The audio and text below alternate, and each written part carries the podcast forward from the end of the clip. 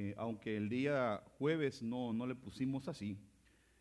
Pero eh, cosmovisión es la manera en que Dios ve el cosmos. O también lo hemos visto, lo vimos en el primer tema, de cómo nosotros vemos la vida. Y esa es nuestra cosmovisión. Amén. Yo le decía que a veces nosotros vemos las cosas bien pequeñitas, pero se nos olvida que eh, es tan grande nuestro planeta, nuestro universo, y que aún pueden existir otras creaciones, y que a veces nos encerramos y nos ahogamos en un vasito de agua. Pero déjenme empezar eh, con esto, es que de cómo Dios ve, eh, cuál es la cosmovisión de Dios. Amén. le voy a suplicar atención entonces. interesante el versículo que puso la hermana Nisa, Colosenses 1.15 eh, versión LBLA, no sé si alguien me lo puede buscar. Pero antes quiero que lea esto, mire, dice Isaías 45, 12, yo creé, yo hice la tierra y sus habitantes, extendí el cielo con mis manos y mandé que aparecieran todos los astros. Vaya, ahí no dice que eran humanos, ahí solo dice que hizo la tierra con sus habitantes. ¿Está conmigo? Vale.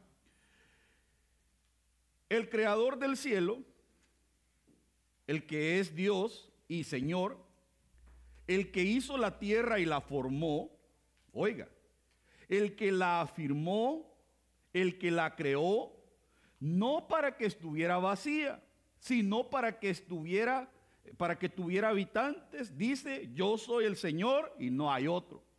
Va, interesante esta parte porque dice que formó la tierra eh, y la creó, pero no para que estuviera vacía. Entonces, ¿para qué la creó? Entonces, cuando usted lee Génesis 1.1, eh, dice, dice, en el principio creó Dios los cielos y la tierra. Punto. ¿Estamos? Y luego dice en el, en el 1.2, y la tierra estaba desordenada y vacía. ¿Cuántos millones de años o miles de años habrán pasado entre Génesis 1.1 y Génesis 1.2? Si la Biblia dice en Isaías que Dios creó y formó la tierra no para que estuviera vacía, sino que para que estuviera llena. Y en Génesis 1.2 dice que estaba vacía y desordenada. De alguna manera tuvo que haber habido un, un cataclismo, una, una guerra cósmica, y perdón por los términos que estoy usando, no se me vaya a asustar, estoy hablando de la Biblia. Y hay otro día vamos a profundizarnos un poquito más, pero, pero es, es, importante. Entonces, mire, me voy a salir un poquito y le voy a empezar a dibujar algo. Vamos a ver si tengo mi programa, ¿cómo se llama? En papers podemos usar. Entonces, eh, Dios es es, una esencia increada que jamás nadie, nadie lo ha visto. Eh, cuando hablamos de Dios en sí, la esencia. Amén. Eh, ¿Sí está, sí está aquí, hermano? Entonces, eh, Dios es esa esencia que nadie puede ver. Pero Él de alguna manera en su grande amor tuvo que como contraerse, como él eh, hacerse una, especie de proyección. Y entonces eh, él se hizo técnicamente Padre, Hijo y Espíritu Santo. Entonces, e, esto los eruditos a esta parte de aquí le llaman Sof Ayin. O Ayin Sof.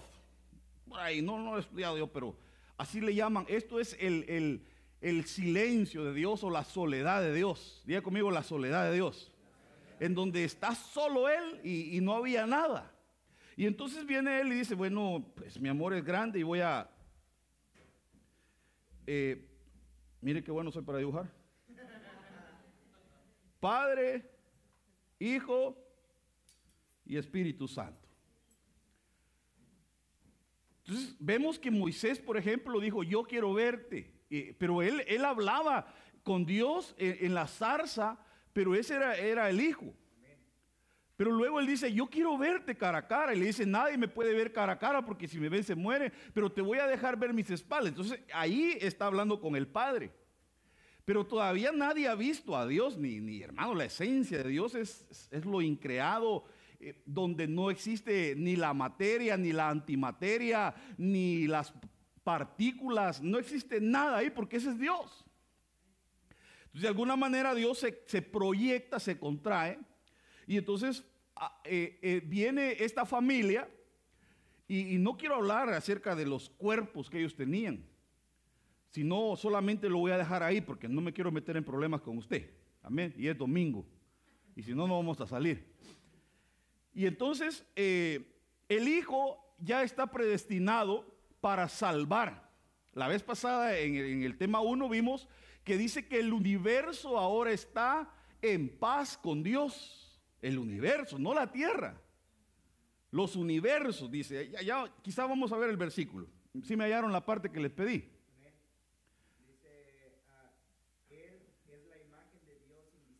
Él es la imagen del Dios invisible. Es una, especie de proyección, como verlo en un espejo. El primogénito de toda la creación. O sea, el primero de todas las, creaciones que existen. Porque en Él fueron creadas todas las cosas. En Él. Tanto en los cielos como en la tierra. Como en los cielos y en la tierra. Porque nosotros, nuestra, nuestra es tan pequeña que ni siquiera hay gente que, hermano, es de México, de, su país, y ni siquiera México conoce. Y ahora si nos ponemos a mencionarle todos los países que existen en el mundo, hay unos que ni siquiera los nombres, ni siquiera yo sé los nombres. Y eso es en la tierra, imagínense el, universo, los universos. Bueno, él dice que hizo lo que hay en la tierra y lo que hay en los cielos. Visibles e invisibles. O sea que aún lo visible es más real de lo que pensamos. No porque no lo veamos, no es real. Porque la Biblia dice que lo que vemos se hizo de lo que no se veía. Por eso es que hay gente que no cree en los espíritus, eh, en los demonios, pero existen como existe Dios y existen los ángeles. Como existe la muerte y existe la vida y como existe eh, esa vida invisible que no vemos que al, morir vamos a ir ahí y ahí es donde comienza en realidad. Lo bueno no es que se acaba.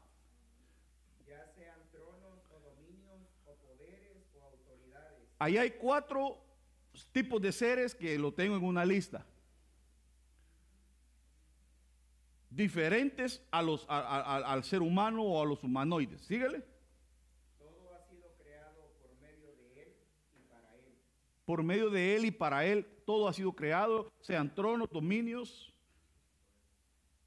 exousias, cosmocratos. Todo es por Dios y para Dios. Amén. Entonces, eh, viene el Señor y entonces dice en Génesis, eh, usted puede ver la creación del hombre en el 1, 16 eh, me parece, donde forman el primer Adán. Y en el 2, 8 parece que ahí forman el segundo Adán. Uno es puesto en la tierra, otro es puesto en el huerto del Edén. A uno lo formaron junto con Eva, los dos al mismo tiempo. Si usted lo lee, creó Dios hombre y mujer. Al otro lo crearon solo y le sacaron a Eva de la, de la costilla. Una es madre de los vivientes. Y los vivientes es una especie de hombres que nacían en ese tiempo. Ahí usted me va a perdonar por, tanta cosa que le estoy diciendo, pero otro día vamos a, a profundizar más. Amén. Y todo eso está en la Biblia. Si quiere usted léalo en Génesis 1 y 2. Y entonces, eh, eh, eh, cuando al hombre lo sacan del huerto, porque pecó, al pecar, empezó a morir, no de un solo, sino que en una especie de proceso, el hombre estaba hecho para no morir. Entonces salen del huerto, son sacados a la tierra, y cuando están afuera empiezan a tener hijos que se llaman Caín, pero ya eran nacidos fuera del huerto ya no eran vivientes. Entonces eh, hay otras razas de los de Adán primero que se juntaron con los de Adán segundo, que eran Caín y Abel. Por eso es que la gente dice, bueno, ¿y con quién se casó este Caín, hombre? Pues se casó con las razas paralelas de hombres que existían del primer Adán todavía. Ahorita le voy a dar información porque yo sé que usted me está viendo bien raro y me está pensando que el pastor fumó algo feo hoy. Yo reprendo y no fumo. Pero téngame paciencia, por favor. Amén. ¿Me tiene paciencia? Va, volvamos pues. Eh, miren inglés como dice. Alguien que, me, que lea, que hable inglés aquí. ¿Dónde está mi translator? Eh, micrófono. Ya despertó el hermano.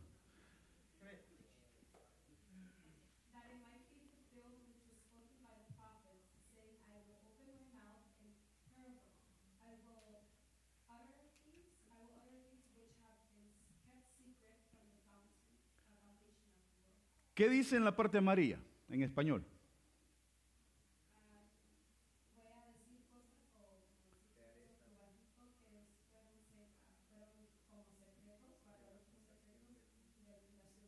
Entonces, mire lo que dijo en Mateo, dice, dice el Señor, yo hablaré secretos desde la fundación del mundo. Diga conmigo, secretos desde la fundación del mundo. ¿Cuántos años tiene la tierra de que fue creada?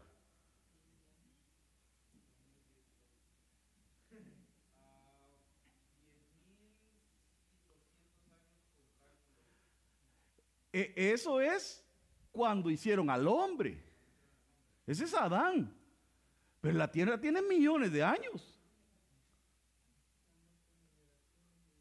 La tierra no tiene diez mil años. Diez mil años tiene desde que formaron a Adán y se han venido contando las generaciones. Pero, pero antes de Adán, ¿y, y qué- ¿y cómo me explica usted que el petróleo se saca de fósiles que eran de la era de Jurassic? que están enterrados unas miles de capas de tierra en donde son tan viejos que se hizo petróleo y que ahora le sacan el petróleo para usarlo como energía. Alguien puede decir, no, usted está loco, pastor, los dinosaurios no son de verdad. Y entonces todo lo que han encontrado, los fósiles de dinosaurios, o de gigantes, o de cráneos con tres ojos. Es que, mire, pues, lo que yo estoy tratando de, trasladarle a usted es que su cosmovisión se le, se le amplíe un poquito más. Que no piense que solo es usted en el barrio que vive allí. Solo es usted y sus vecinos en el mundo y ya. No, hombre. Si la Biblia habla de un montón de seres, por ejemplo, cuando aquel hombre que se hizo bestia, ¿se recuerda? Aquel rey, Nabucodonosor. Ahí dice, dice Daniel, por orden de los vigilantes. La orden ha sido dada de los vigilantes. Ahora yo pregunto, ¿quiénes son los vigilantes? ¿O quiénes son los cuatro seres vivientes que menciona la Biblia en Apocalipsis? Que dice que habían cuatro seres vivientes delante del trono de Dios que tienen cuatro caras, que una es como de león, otra es como de hombre, otra es como de águila. ¿Cómo me explica usted eso? ¿O quiénes son los 24 ancianos?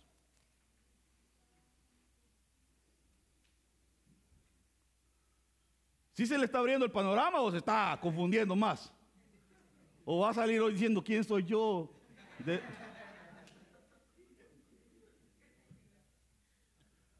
Es que Dios es Dios, hermano. Es tan poderoso el Dios al que usted y yo hemos recibido que cuando usted y yo seamos arrebatados, usted no se imagina lo que va a pasar. Si es que se lo llevan y si se muere un día, va a pasar un milagro que lo van a resucitar, su cuerpo va a tomar, le van a dar un cuerpo glorificado. Mire, bueno que en el cielo hasta caballos hay. Hay carros. A Elías se lo llevaron en un carro de fuego. Ay, sí que.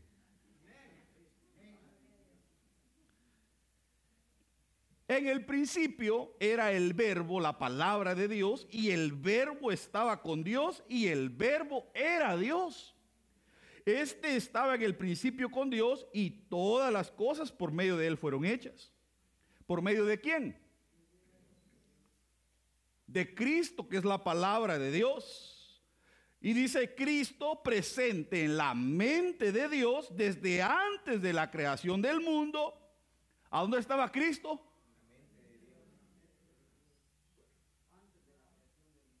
O sea, lo pensó Dios y dijo, me voy a proyectar y me voy a, voy a, a- yo mismo, Dios, porque yo creo que Dios es uno solo.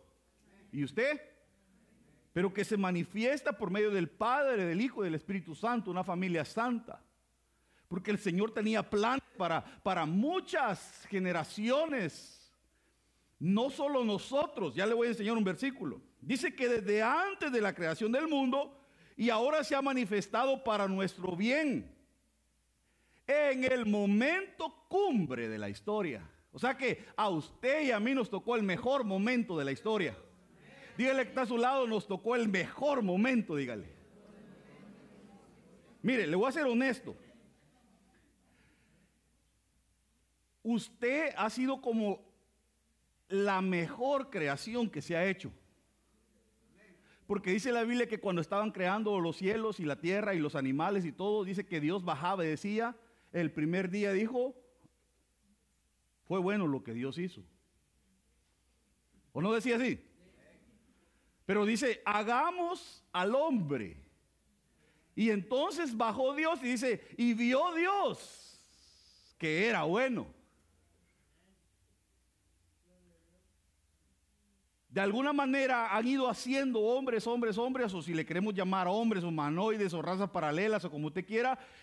Por eso es que ya le voy a poner una lista de cráneos que han encontrado. Y por eso es que Carlos Darwin estaba tan equivocado, porque él empezó a amarrar tipos de cráneos que encontraban, pensando que el hombre evolucionaba, pero no evolucionaba, sino que eran razas que iban creando. Y por eso es que existe el eslabón perdido que le llaman ellos, que no encuentran uno que una al otro y se perdió en el tiempo ahí algo, pero lo que pasa es que también Dios, han habido tiempos en la humanidad donde ha raído, los ha cortado cuerpo, alma y espíritu esas generaciones. Y los desaparecieron, como por ejemplo, hay unos que están bajo la tierra que se llaman eh, refaitas, que los rayeron, y eso se lo puedo demostrar en la Biblia yo. A esos eh, dice que están debajo de la tierra. Hay un comentarista que dice que ahí habitan esos gigantes y que no verán resurrección. Entonces, a- a- ese es lo que no pudo entender este hombre. Que Dios ha venido creando hasta que dijo, este, este me gusta, dijo, cuando lo vio a usted. Dígale que está a su lado, le caíste bien a Dios. Yo sé que es algo loco lo que le estoy diciendo, pero usted me perdona. Cristo es el Hijo de Dios y existe desde antes de la creación del mundo. ¿Desde, desde cuándo existe? Y Él imagen del Dios que no podemos ver. Va, yo, si yo traigo una foto y le digo, mire, este es mi papá. Usted no lo conoce, ¿verdad? A mi papá, el que me engendró. Pero si yo le traigo una foto y le digo, mire, este es mi papá, ¿usted me cree que él es? Esa es la imagen de mi papá. Entonces, Cristo es la imagen del Dios que no podemos ver. Por eso es que él dijo, el que me ha visto a mí, ha visto al Padre. Amén. Ah, entonces vamos bien con ustedes. Calidad estudiar, hermano. Por medio de él, Dios creó todo lo que hay en el cielo y en la tierra, lo que puede verse y lo que no puede verse, mire el mismo versículo, y también los espíritus poderosos que tienen dominio y autoridad. En pocas palabras, Dios creó todo por medio de Cristo y para Cristo. Dígale que está a su lado, tú eres de Cristo. En Él se encuentra todo el poder divino, en Cristo. Por medio de Cristo Dios hizo que todo el universo, diga conmigo, todo el universo, volviera a estar en paz con Él. Entonces, ¿cómo estaba el universo para con Dios? Peleados. ¿Y por qué quería Cristo traer comunión en el universo? ¿No será que cuando el hombre fue a la luna dijo no hay nada, pero porque él quería ver algo y tal vez habían cosas que no se pueden ver? ¿O no será que en otros planetas el hecho de que no veamos que hay algo Porque mire, ahora se han encontrado, por ejemplo, pequeños animales en, la tierra, en el desierto, que no respiran, pero que son reales. Por eso es que la Biblia dice que todo lo que respira, alabe al Señor. Pero, ¿por qué tiene que decir todo lo que respira? Entonces quiere decir que hay, hay- hay seres que no respiran. ¿Cómo de que no respiran? ¿Respiran los ángeles?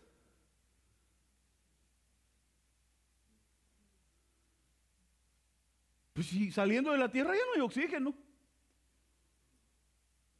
El hombre si sale de la tierra se muere, pero ellos no, no va a creer que viene un ángel. Aquí me manda el Señor Arte un mensaje con su tanquecito de, de oxígeno, hermano. No. Qué loco lo que le estoy diciendo, ¿va? Pero, pero, pero es cierto. Todo lo que viene de afuera del planeta es extra terrestre. Entonces nosotros nos han vendido una idea barata de que un extraterrestre es como E.T. y que vaya en la bicicleta y aquel va y, y vuela. Pero eso- eso no es. De hecho, déjeme decirle esto, que el que está a su lado es un extraterrestre. Voltéelo a ver, por favor. ¿Sabe por qué? Porque usted no es un cuerpo con espíritu, sino que usted es un espíritu con cuerpo. Usted vino de la casa del Padre, le dieron un cuerpo, pero a lo que está dentro de usted es lo que, lo que importa, su espíritu. Y un día su cuerpo se va a morir, se lo van a comer los gusanos, pero su espíritu va a regresar a Dios. Entonces tú eres extraterrestre, veniste de otro lado. Por eso es que el interés de Cristo es salvarte. Este cuerpo te lo han prestado, es un estuche que te han prestado para que tú puedas reconciliarte con Dios. Es como pasar por un desierto este mundo. Por eso es que este mundo es, es- es- es- nada más pasajero y veniste a, a tener una oportunidad de reconciliarte con Dios. Mire, yo no, no me voy a preguntar, pero yo no sé qué usted hizo allá arriba en la eternidad, en el Olam. Pero por algo nos mandaron aquí porque somos espíritus optativos. Y de alguna manera conocemos la voz del Padre, porque cuando nos hablaron de Él, nos enamoramos de Él y oímos y lo aceptamos. Y, nos está dando una oportunidad, Señor, pero este mundo se va a acabar para usted, se va a morir y yo también me voy a morir. Que, este mundo no sea tu deleite, que no sea todo para ti, porque todo lo de este mundo se va se va a quedar. Pero ¿y tu alma y tu espíritu qué va a pasar con ellos? Esa es nuestra preocupación, amén. Ahora, mire lo que dice aquí, qué tremendo esto. Y la, adoran todos los que moran en la tierra cuyos nombres no han sido escritos, cuyos nombres no han sido escritos en el libro de la vida del Cordero, porque el, el Cordero tiene un libro. Dice que fue inmolado, y usted sabe que inmolado es sacrificado. Una inmolación es un sacrificio. Dice, ¿cuándo fue inmolado? Bueno, ¿Cristo fue inmolado en la cruz o fue inmolado desde la fundación del mundo? Entonces explíqueme cómo fue inmolado desde la fundación del mundo.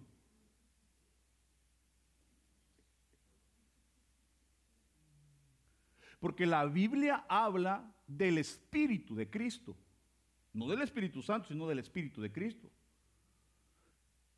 Y Cristo ya venía en el Antiguo Testamento, hacía visitaciones, por ejemplo, se le apareció a Moisés, se le apareció a Lot allá en Sodoma y Gomorra, se le apareció a Josué. Y le pregunta a Josué, ¿y, y- tú quién eres? Yo vengo, le dijo. ¿Eres de los nuestros o de los contrarios? Le dijo él, va.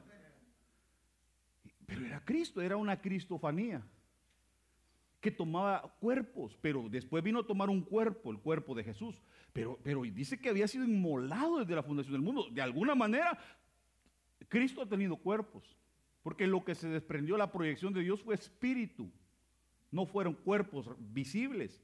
Entonces, ha, necesitado cuerpos y dice que ya fue inmolado. Qué- qué grueso esto, hermano. Mire, ahí está matar. Inmolar es matar, sacrificar. Cristo existía antes de todas las cosas. Por medio de Él todo se mantiene en orden. Él gobierna a su iglesia y le da vida. Él es la cabeza y la iglesia es su cuerpo.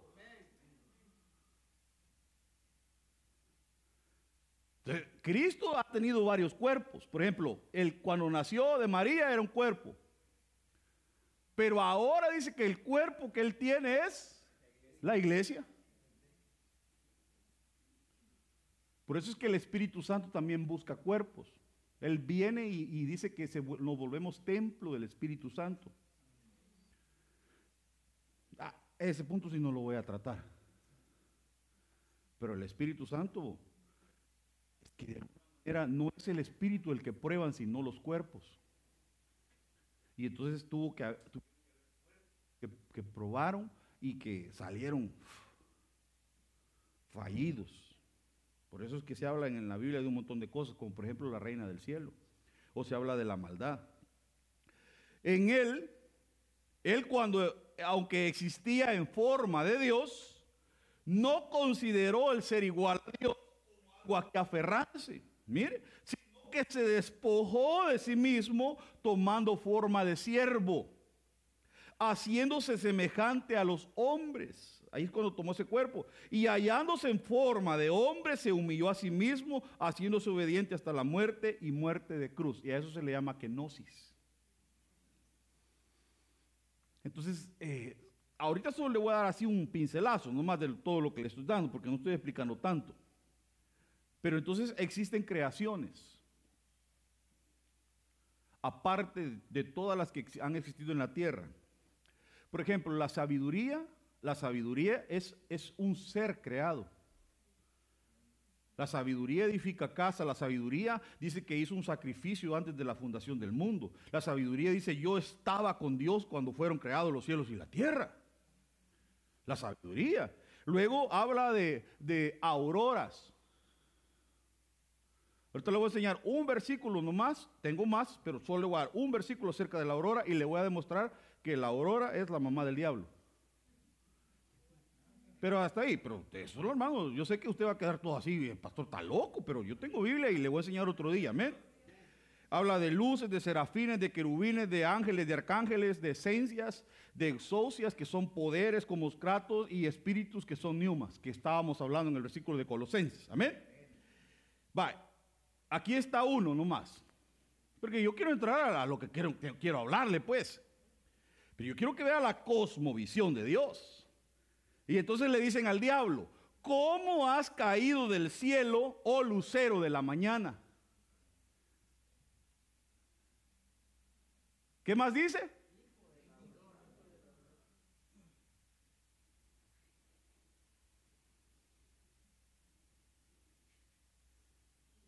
¿Hijo de quién dice? No cree que es una señora que se llama Aurora, ¿eh? Estudie la palabra, la palabra Aurora y va a ver. Entonces, aquí es donde está, mire.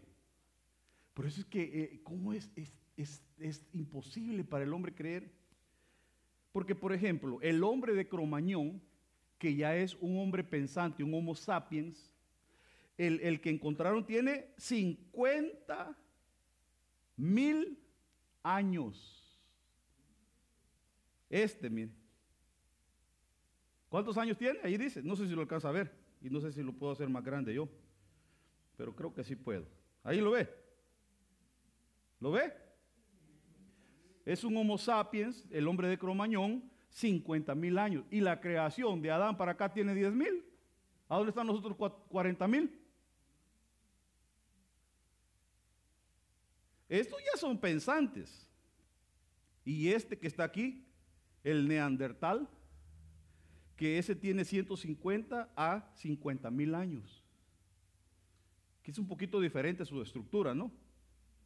Está este, que es el sinantropo, que este tiene entre 700 y 500 mil años, según los estudios de carbono que hacen y toda la cuestión para ver.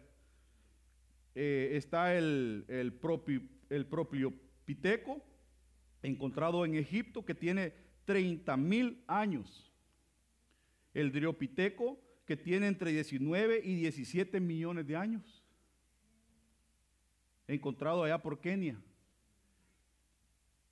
Mire, el, el Keniapiteco, este tiene entre 14 y 8 millones de años que existió esa raza, que han encontrado los cráneos. Mire, este, el austro, este fue encontrado allá por Kenia también, el australopiteco, 3.5 a 1 millón de años.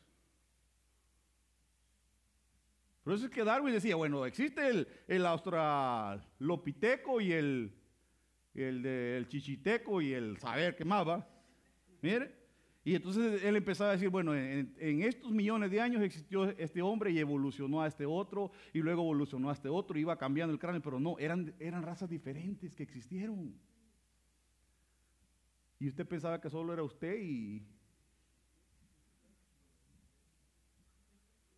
Y usted pensaba que solo eran los aztecas, los mayas, los pipiles, los incas, eh, los lencas, los guaraní,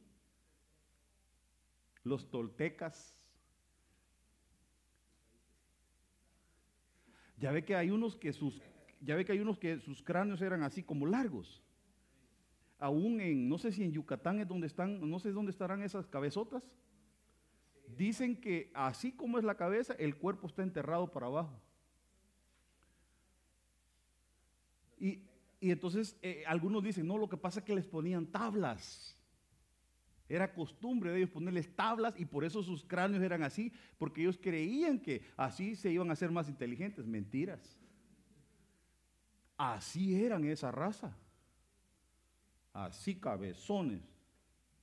Más de alguno parece, pero no es. Pero así eran, hermano. Es que Dios es Dios y ha creado cosas que nosotros no, no podemos creer que existen.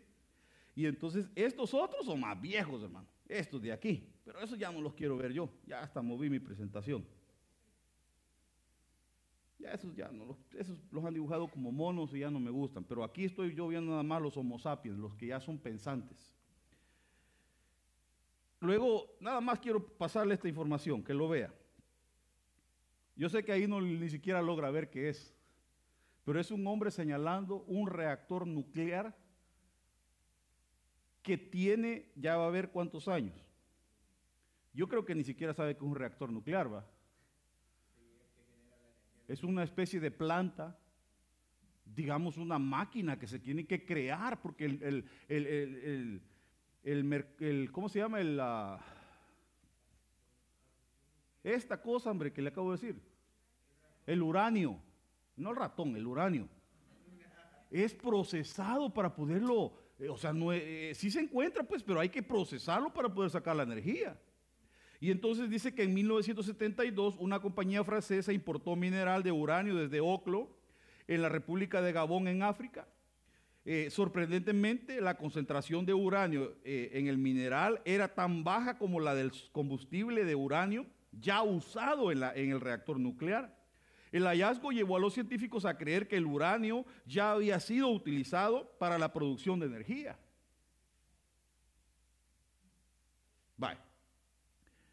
Eh, el descubrimiento conmocionó al mundo y atrajo a los científicos de muchos países hacia Oclo para hacer mayores investigaciones. Los resultados demostraron que la mina de uranio era un reactor nuclear antiguo Dicho reactor contaba con 500 toneladas de minerales de uranio utilizado en seis áreas diferentes. Su potencia de salida se estimaba en, 100 kilowatts aproximadamente. El reactor estaba perfectamente conservado y su disposición era muy racional. Se estima que ha estado funcionando alrededor de, de 500 mil años. Además, ¿cuántos años tenía ese reactor? 500 mil. ¿Y cuántos años tiene de que crearon Adán? ¿Cuántos sobran?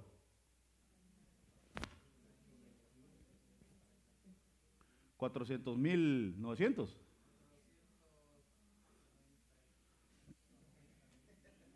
Además, los desperdicios nucleares producidos en este reactor no se esparcieron por las áreas de su alrededor, en cambio fueron confirmados, eh, fueron confinados en las secciones separadas desde la perspectiva de la tecnología nuclear moderna, este antiguo reactor usaba técnicas muy avanzadas. Técnicas muy avanzadas, hace 500 mil años. Los seres humanos solo han hecho uso del poder nuclear por unas pocas décadas.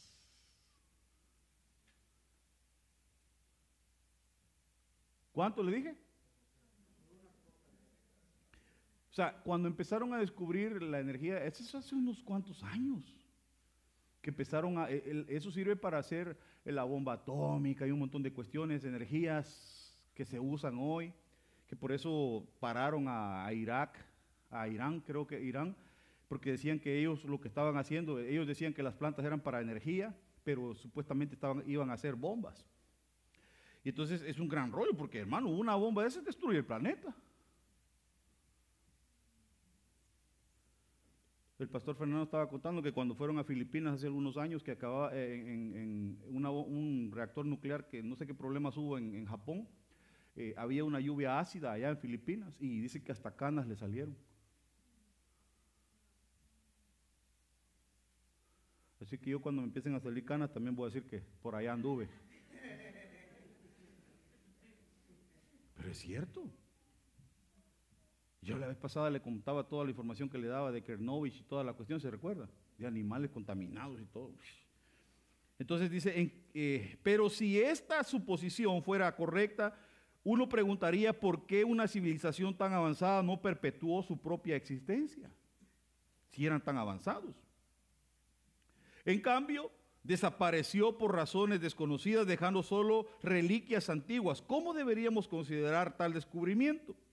Existe un gran e incontable espacio de tiempo entre estos dos mil millones de años atrás y nuestra civilización humana histórica presente que pudo haber pasado durante ese tiempo. Entonces la pregunta es, ¿cómo es que existía ese reactor nuclear desde hace tantos, dos millones de años? ¿No será que han habido otras? Por eso es que dice Eclesiastés, todo lo que es, ya fue. No hay nada nuevo, todo lo que va a ser, ya, ya fue, hombre. Así dice. Ah, Yo lo que quiero es abrirle el panorama, no asustarlo, ¿va? No asustarlo, sino abrirle la cosmovisión de Dios. Bueno, aquí habla un montón de cosas más. ¿Cómo Dios, siendo Dios y habiendo tantas cosas grandes, inmensas que usted no se imagina, yo, no me explico cómo va a ser ese día cuando el Señor venga y nos lleve volando. ¿Usted se puede imaginar ese panorama? ¿Qué pasaría si el Señor viene hoy y tú estás preparado y te vas con Él? ¿Cómo sería ese vuelo si al nomás salir de la tierra tú ya no puedes respirar? ¿Y cómo es que Dios te va a llevar? Y me va a llevar. Primeramente el Señor, ¿va? Uno tiene que hacer dos tipos de planes. Uno es, planea por si te vas con Dios. Y también planea por si te quedas. ¿Qué vas a hacer si te quedas a la gran tribulación? ¿Qué vas a hacer cuando te persiguen, te, quieran marcar? Entonces, uno tiene que planear las dos cosas. Amén. Y entonces, porque dos estarán en la cama, uno será tomado, el otro dejado, dice la Biblia. ¡Ja! qué grueso. Primeramente, el Señor se vayan todos. ¿Cuántos se quieren ir con el Señor? No va a amanecer el, el- el hermano ahí en la mañana, en la cama solo. Y mi esposa desapareció. Gloria a Dios, va a decir, va. Pero la mujer se fue con el Señor y él se va a quedar a la gran tribulación. A mí lo que me llama la atención es que Dios, siendo ese Dios tan grande, tan poderoso, se fijó en usted y en mí. Póngase a pensar, ¿quién es usted en medio del universo y de todo lo que existe en realidad? Honestamente, ¿tú crees que podrías pelear con un ángel, por ejemplo? Si tan solamente un ángel que mandó el Señor allá en Egipto, el ángel de la muerte, ¿se te recuerda? Iba pasando y les iba matando a todos los primogénitos. ¿Y quién lo podía detener? Solamente la sangre. Pero que un humano va a poder parar un ángel. O el que iba matando, que mató 25 mil personas cuando David había pecado. Que tuvo que tirarse a chillar y a decirle, Señor, por favor, páralo. Ahí en medio se tiró. Y entonces lo paró. Pero 25 mil se había echado ya. Un ángel. Y a veces nos creemos la divina, la divina garza, le iba a decir yo. Eh, Nos creemos la gran cosa, hermanos. Si en realidad tú y yo no somos nada en este mundo. A usted y a mí, un zancudo nos puede matar.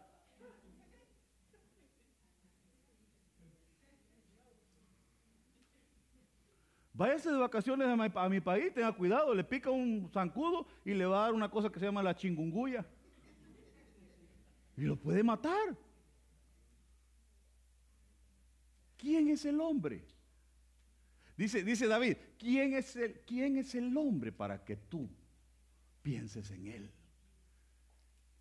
Así de pequeñita es la tierra en medio de los universos. ¿Usted no cree que porque la estrella usted la ve lejos y ve el puntito ahí, usted, ay, esa estrellita, ay Dios hermano. Una estrella es miles de miles de veces más grande que el planeta Tierra.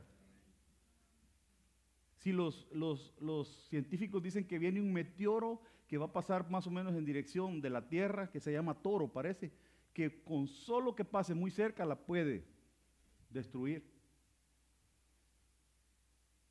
Bueno, un terremoto, el terremoto que hubo en Chile y el otro que hubo en Japón, que fueron de 8, 8 casi de, de 9 creo que fueron, los más grandes que han habido, movieron el eje de la Tierra. Y dice la Biblia que eh, después en la gran tribulación van a haber terremotos como nunca lo han habido, hermano. Perdón, ¿qué va a pasar? Y nosotros nos creemos la gran cosa, si en realidad no somos nada. Pero Dios tuvo misericordia de ti y de mí, siendo tan pequeñitos. La, la visión de Dios es así, mire, y se fijó en ti. Y dijo, este, este, este narizón, este quiero yo, dijo él. Y entonces dice el Señor, pasé junto a ti. Dios, Dios, tan grande, Dios. Creador de, de poderes, de, de, de neumas, de, de auras, de tanta cosa, de ángeles, de arcángeles, de querubines, de serafines, de universos. Pasó a tu lado y se fijó en ti.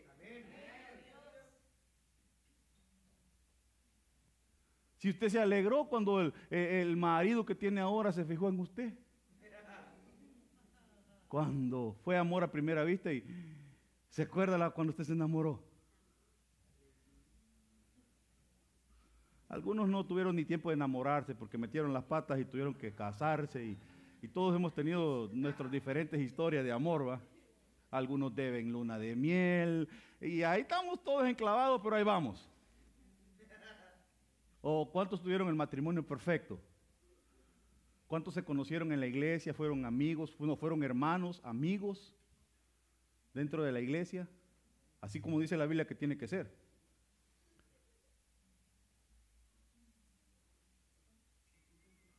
Y entonces eh, amigos, hermanos, se casaron y juntos van creciendo y han vivido felices para siempre. Ni uno. Puede ser que hoy antes de venir a la iglesia peleaste. Y entonces, cuando se fijaron en ti, te sentiste, cuando te dio el sí. Sí, acepto, te dijo. ¿ah? Y el hombre hincado con el anillo ahí. Y, y ahora dice el Señor, dice dice el Señor, pasé junto a ti. Pero Dios, eh, eh, ya, vio cómo es Dios de grande o no? Y dice él, y yo pasé junto a ti y te vi sucia en tus sangres.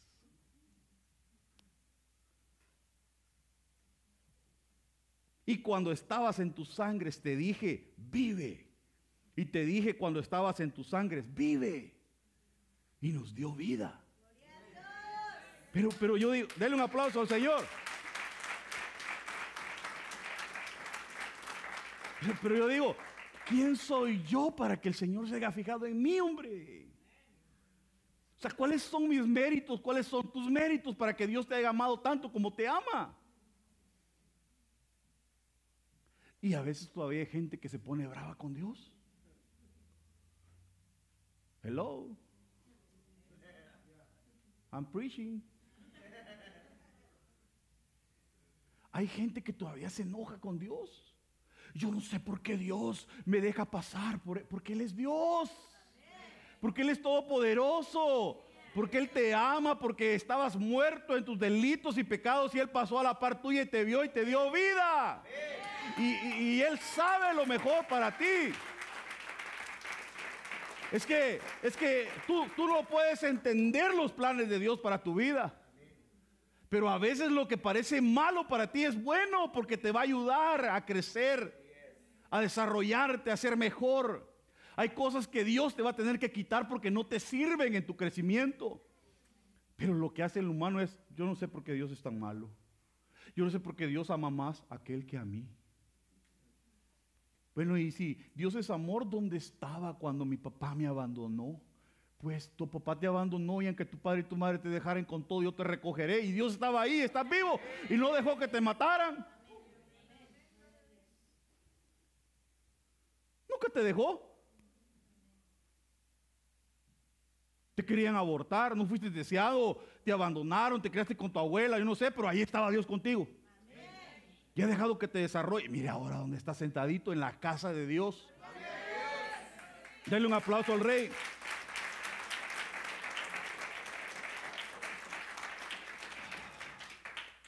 Entonces dice el Señor, te hice multiplicar como la hierba del campo. Y creciste y te hiciste grande. Te ha cuidado, hermano. Porque Dios ya te vio, te echó el ojo te limpió, te lavó, te dio vida y te ha dado vida en Cristo Jesús y te está haciendo crecer. Pero ten cuidado porque cuando el humano crece como que también le crece el ego. O no, es que es que yo ya predico. Yo ya no me junto con la chusma porque yo ya yo soy la mano derecha del pastor.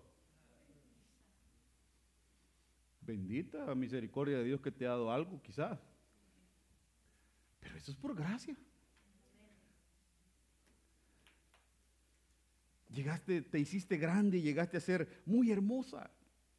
Tus pechos se habían formado y tu pelo habían crecido, pero tú estabas desnuda y descubierta.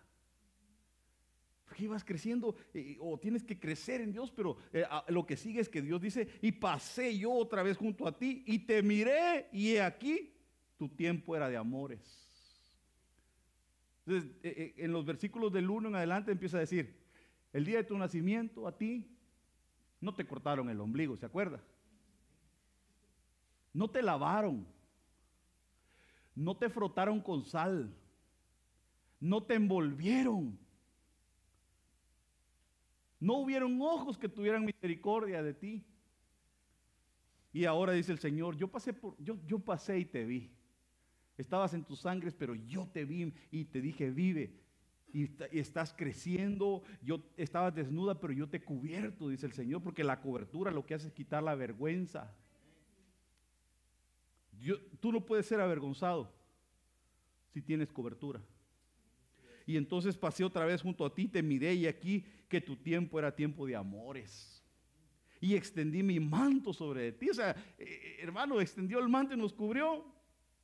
Y cubrí, tu desnudez y te, y te di juramento y entré en pacto contigo, dice Jehová el Señor, y fuiste mía. Porque lo que Dios ha hecho contigo es un pacto.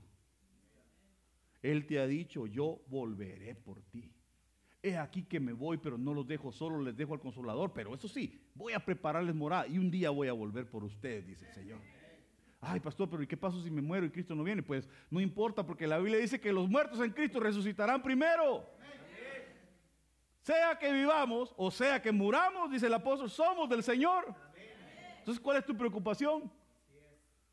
Si te mueres, vas a ser el primero en levantarte porque los, últimos serán primeros y los primeros serán últimos. Y entonces los que estén muertos van a resucitar primero para encontrarse con el Señor. Te lavé con agua y lavé tu sangre de encima de ti, te ungí con aceite. Wow. Y te vestí de bordado, te calcé de tejón. Mire, el, el tejón, si usted no sabe, búsquelo en Google. Un tejón, ¿qué es? El tejón es el enemigo número uno de la serpiente. Tejón es un animalito así, bien, bien curiosito. Y ese, mire, la serpiente le tira y él se lo quita y, se come la serpiente. Entonces, cuando Dios te da calzado de tejón, te hace diestro y puedes vencer al diablo, que es la serpiente antigua. Y dice, te di, te calcé de tejón, te ceñí de lino, te cubrí de seda, todo eso tiene significados. Te atavié con adornos y puse brazaletes en tus brazos y collar de cuello. Todo esto son dones que Dios da. Puse joyas en tu nariz y zarcillos en tus orejas y una hermosa diadema en tu cabeza. Y mire lo que hice de último. Con este termino. Así fuiste adornada de oro y de plata, y tu vestido era de lino fino, de seda bordado. Comiste flor de harina de trigo, miel y aceite, revelación, dulzura, flor de harina de trigo, miel y aceite, y fuiste hermoseada en extremo. Porque Dios no se va a casar con una iglesia fea, sino bien vestida, bien comida, bien adornada, con vestido de lino, no puro dálmata blanquito, planchado, así como se casó usted, o se va a casar primeramente el Señor. Ningún amén. Fuiste hermoseada en extremo. Y dice, por último, léalo usted lo que dice.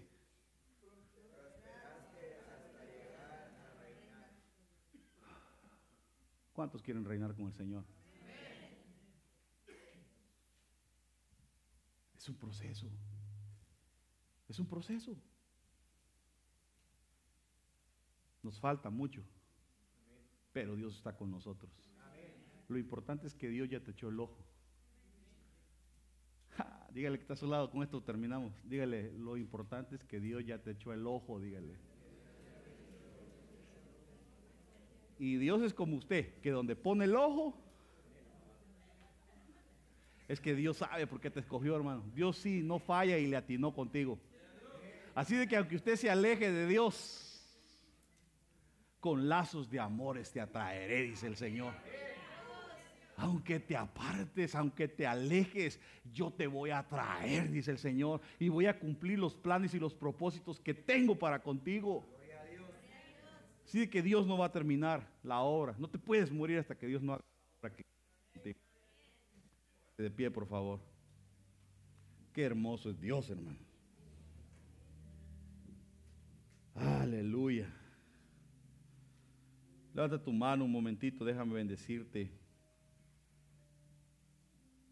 Que la gracia y la bendición de Dios esté.